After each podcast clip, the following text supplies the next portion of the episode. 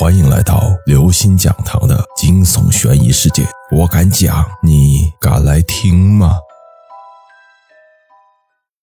招魂。我一直保持着清醒，到了半夜，这时一阵声响忽然传过来，我立刻起身追了出去。刚刚见过的女生站在河边，对我诡异一笑，缓缓的道：“苏香，归来。”我立刻开眼，果不其然，那个恶鬼正趴在他的肩膀上念念有词。我画了一个掌心符朝他拍去，没想到那个女生竟然跳开了。她敏捷地找了个方向逃走，边跑边叫着苏香的名字。四周不断传来阴森的回声，令人不寒而栗。那女生回头看着我，诡异地笑着挑衅。我追上她，一掌拍向她的天灵盖。原本只是轻轻一掌，没想到那个女生突然叫了一声，直接倒了下去，立刻没了呼吸。我目瞪口呆地看着躺在地上的女生，这个女孩子没有被鬼附身。我手中的掌心符阳气很重，如果人被鬼附身了，只要一掌拍在他的天灵盖上，鬼就会被打出来；但如果活人没有被附身，我一掌下去就有可能把生魂从他的身体里打出去，人便会死。刚刚我明明看到他背上，我误杀了人。我脑子里一直回荡着这句话，还没有明白是怎么回事。帐篷那边突然传来一声惨叫，我暗道一声糟糕，这明显是调虎离山之计。顾不得多想，我急忙跑回帐篷那边。但是很显然，我还是来晚了一步。李小胖和王琦木讷地从帐篷里出来，他们两人都僵硬地伸出手。抓住了对方的脖子，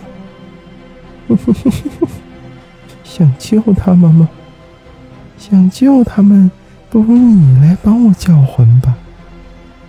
只要你把苏香的魂叫回来，我就放了他们。一个冰冷的声音突然响起，四周漆黑一片，我根本什么也看不见，而且不知道为什么，我即便开了慧眼，也看不见那个鬼在什么地方。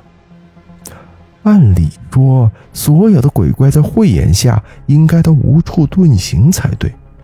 眼看李小鹏和王琦就快掐死对方了，我只好说：“好，我答应你，但是你必须先让他们停下来。”我话音刚落，李小胖和王琦就倒在地上昏迷不醒。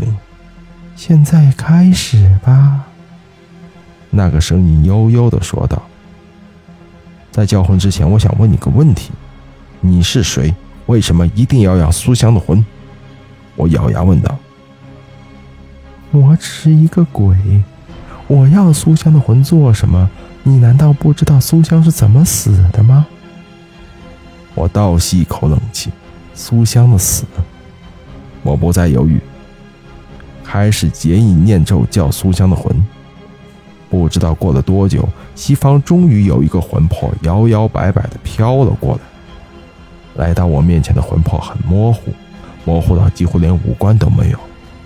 但附在他手上的千魂链，我不会认错，他就是苏香。